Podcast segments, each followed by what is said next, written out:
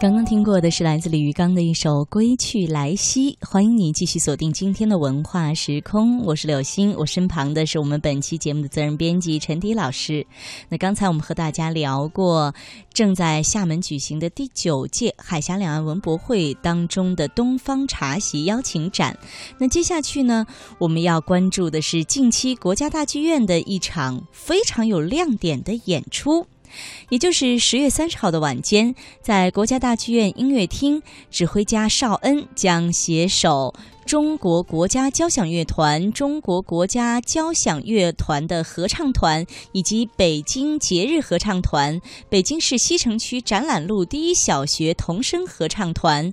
和另外还有歌唱家廖昌永、吴碧霞、张英习、杨光和朗诵艺术家徐涛等共同演绎大型交响清唱剧《渔王治水》，带观众啊《渔王治水》，带观众穿越时空，追溯中华文明的源头。那陈老师是专门亲自去呃现场。感受了这场演出是吗？呃，可以说是这场演出是我非常期待的一场演出，因为在微信当中，鲍元凯老师呢也因为这首呃乐曲是由鲍雨凯老师作曲的，所以我经常看到他发的一些信息。对，您之前采访过他是吗？一些排练的信息啊啊等等，所以我非常期待这场演出。那刚才柳鑫啊也提到了，就这场演出它是非同寻常的。你看，他光是这个演唱的一些艺术家都非常的多啊，这个艺术团体都非常多。比如说有国交国家交响乐团，也就是乐队的加入，还有合唱团，也就是说他非常多的合唱团员参加了这场演出。那么还有童声合唱，以及著名的这个男高音啊、男中音，像廖昌永、吴碧霞，这都是当今世界知名的，对对对，是我们国家著名的歌唱家了。著名的歌唱家都参与其中了。那还有朗诵艺术家徐涛。那清唱剧《禹王治水》是一部弘扬中华民族独特的和合文化和天人合一思想的一部优秀交响性合唱作品。它是通过一些乐章，比如说洪水、博滚、离水、涂山。雨颂、下起和滋滋这七个乐章，以彰显中国的传统文化，以中国远古传说的叙事传统和西方交响音乐的哲理性对峙结构相结合，以合唱的多彩人声和管弦乐的丰富音色相结合，以中国五声音阶、古代雅乐音阶同西方大小调体系相结合。以中国风格的旋律同西方多声部手段相结合，生动而深刻地展示了展示了华夏先民面对灭顶之灾洪水的那种大智大勇，更体现了我们的祖先与天同渡、与地合济的大智慧。嗯，就是说这样的一台演出，这一这一出作品，它其实它的主题就是想表现。华夏先民对待水患面前的这样的一种心态和反应是吗？是的。那你想啊啊，大禹治水这个传说故事到现在已经有四千多年的历史了。也就是说，在四千多年的时候，我们的祖先就能够找到合理的方法来治理这种天灾啊，这种洪水大患。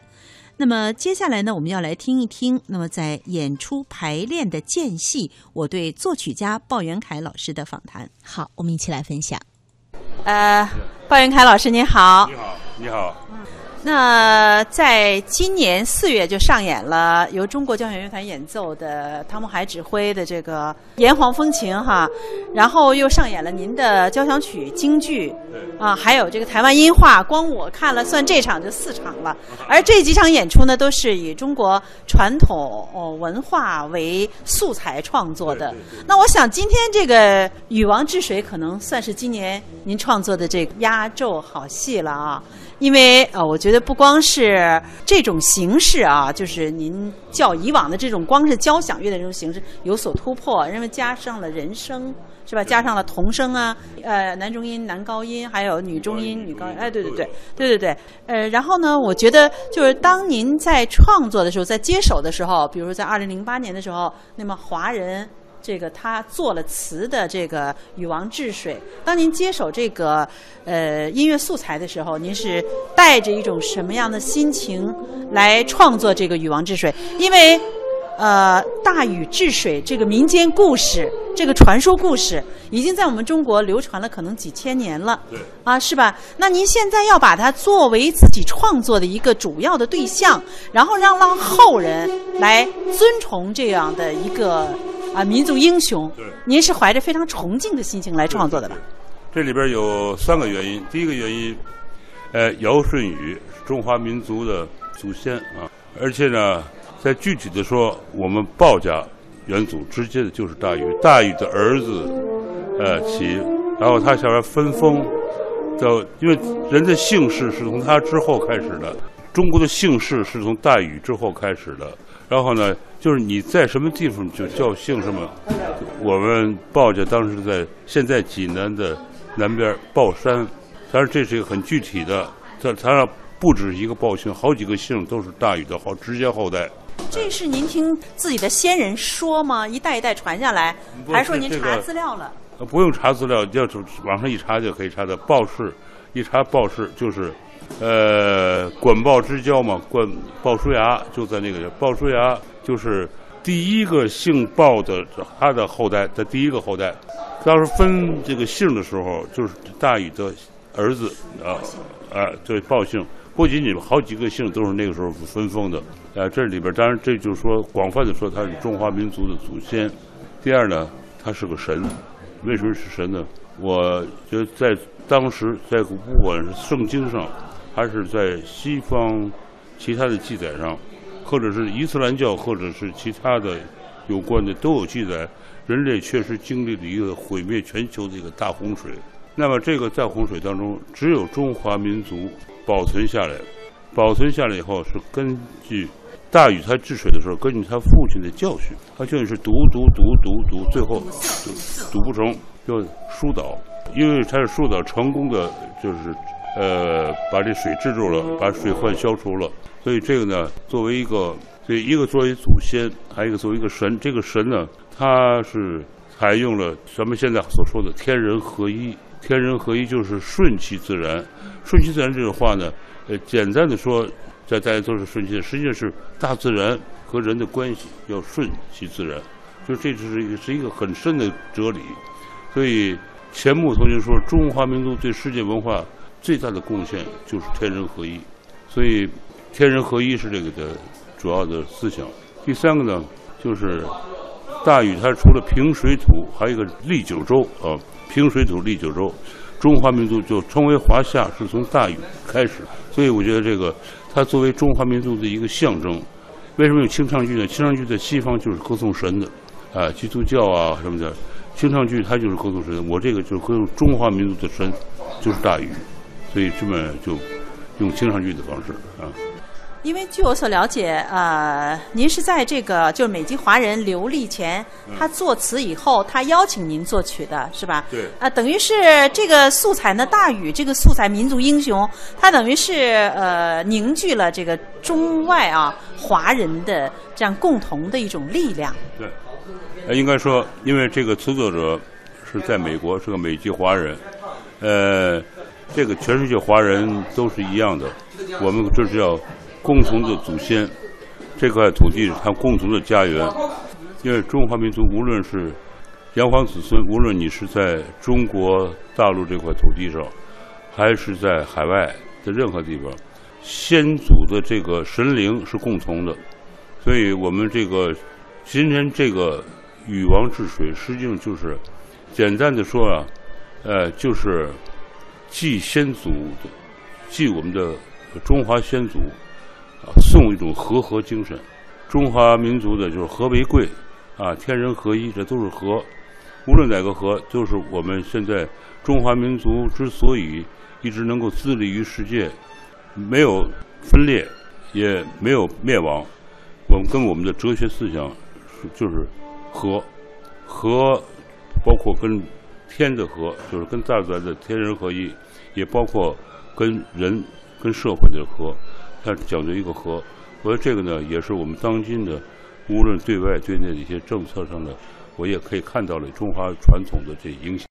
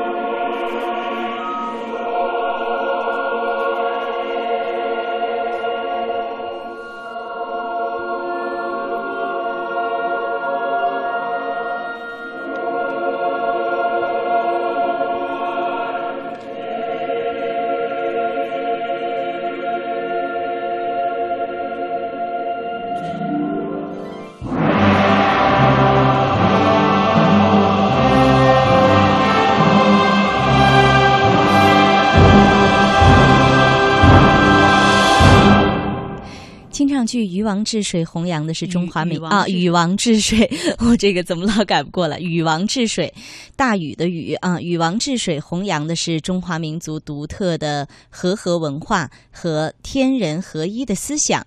它生动而深刻地展现了华夏先民面对灭顶之灾洪水的大勇，更体现了我们的祖先与天同度、与地合济的大志。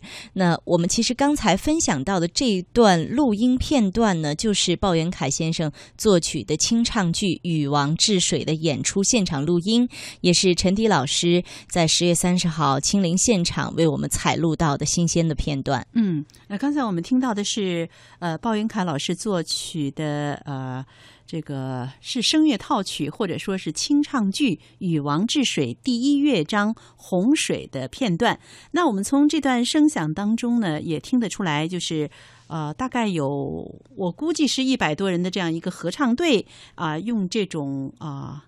颂歌式的这样的形式，唱出了对啊、祖先大禹的一种歌颂的情怀。那接下来呢，我们再来听听鲍云凯老师我对鲍云凯老师的采访。嗯，好。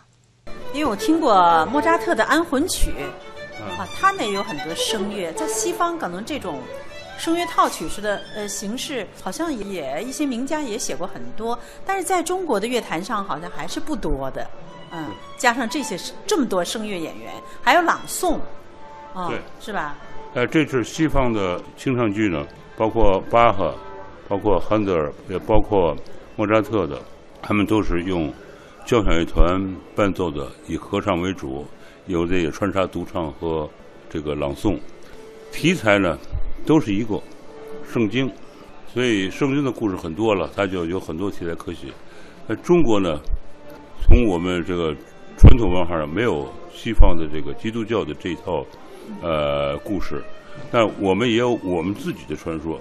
我们中国的十大传说，个个都很漂亮，而且比如说，因为中国都是它形成了一套嘛，就是前两个字是名词，第三个字是动词，第四个字是个宾语，是大禹治水之外，愚公移山，精卫填海，夸父追日，女娲补天，太多了。神对话色彩。神话色彩，但这里边有的是根据一定的历史真实，有的是人的想象，所以我觉得是中国人应该把自己的神话，也像西方那样的圣经故事那样，把自己的最优秀的那个文学传说的这些东西，把它写成音乐，让它能够让一代一代的把我们中华文化的这个精华传承下去。您觉得中华民族这种坚韧不拔的，在大禹身上体现出来的这种精神，还应该在当今发扬光大，是不是？呃，当然，以前大家理解的大禹精神就是坚韧不拔、克服困难、三过家门而不入。事实上，他的更深刻的东西不是在他的刻苦精神，更深刻，当然这也是我们中华民族很重要的一面。更主要的是，他治水的方法没有跟大自然作对，他没有像西方那样叫战胜自然，叫人定胜天，这是错的。现在已经事实证明，人跟大自然不能采取对抗。那么现在对抗的结果，人是肯定要失败的，或者是你 当时不失败，你要最后你要走很悲惨的结局。真正的能够发展，就是一条顺应自然，呃，跟自然天人合一嘛。但是天就指的是自然，那人跟自然、人跟社会要取得一种和谐，这才能够发展。啊、这是这个主题。是一个规律。啊，对对，这种规律。那从创作来讲，就是说您这是清唱剧，然后还有这个后面的伴唱，嗯啊，还有交响乐队，就是呃，这个品种好像更更复杂化了，然后技巧可能更繁杂了，啊，我想您是不是花的心血更多了？啊，因为写歌词的时候，他并没有指明你写成什么样的题材，怎么写，他就只是一些歌词。我这想呢，第一个就是这个非常适合写清唱剧，它是送神的，我们中华民族的神。实际上这属于西方的风雅颂里这个颂，这个颂呢，应该说在西方这个无论在哪一方面的题材，都是都包含着这种对上帝的这种赞颂。那么中国文化里缺一种神圣的、呃崇高的这种文化的基因，中华文化，中国特别中国音乐里边，可能它有空灵，有空灵，比如古琴曲，但是很少有崇高、神圣。那么这个呢，就是所以我这里边借鉴了西方音乐文化里边的崇高、神圣的这种写法，所以在里边呢，把中国的音乐的文化跟西方音乐文化都取其精华结合起来，这里面包含着像无论是贝多芬的还是什么，就是西方音乐里边歌颂人的也好，歌颂神的也好，就是西方音乐里边的颂歌这一部分，也从那儿也得到了很多启发。就是那种崇高精神，还有就是那种把神圣的、崇高的，在中国音乐里边的传统音乐比较是很少有这种文化。这跟中国的社会意识形态有关系。我们缺少像西方那种一种神圣的宗教感，所以这次实际上是就带有很深的宗教感写的一个作品。呃，是歌颂我们自己的民族英雄，我们的祖先。对。那这两天呢，呃，就是您看一直参加这个清唱剧呃交响乐队的这个排练哈，跟您在二零零八年最初演出的时候啊，有一些什么变化，或者是呃，您又提出什么样的要求呢？哦，这次是在国家交响乐团的策划和这个叫努力下吧，包括团关霞团长啊，还有他国教演出部他们努力下。可以说这次跟首演的时候有个很大的不同，就是所有的演出人员都是咱中国的顶级的人物。交响乐团是国家交响乐团，啊，国交的合唱团，还有北京的叫节日合唱团，还有童声合唱团。我所听过的中国的小学合唱团，这也是绝对是最好的，对，非常好，非常棒。童声合唱最后是唱是主题。从此后，这土地叫做华夏，就是他们平水土立九州嘛，立九州那就在。那么这童声非常重要，所以这次童声合唱非常棒，可以说非常棒。您怎么样来评价他们这个童声的这个歌声呢？稚嫩天真，但是他们的音准、音色、表情、台风都是一流的。好，那接下来呢，我们再来欣赏由鲍元凯老师作曲的《禹王治水》的呃这个清唱剧的第二乐章《博滚》。其实一听到“博滚”这个名词呢，我们好像似乎是比较陌生。他是大禹的父亲，叫伯滚。好啊，那伯滚在其实伯滚呢是在大禹治水的前面啊。那么他在治水治理洪水的过程当中有哪些啊？有哪些体会？有哪些这个自己的呃，怎么说？就是哪有哪些失败的教训？我们可以从这个作曲家当中，从这个乐段来中当中啊，已经写进了。嗯，哦，那我们接下来就来分享这一个唱段的呃展现，博滚。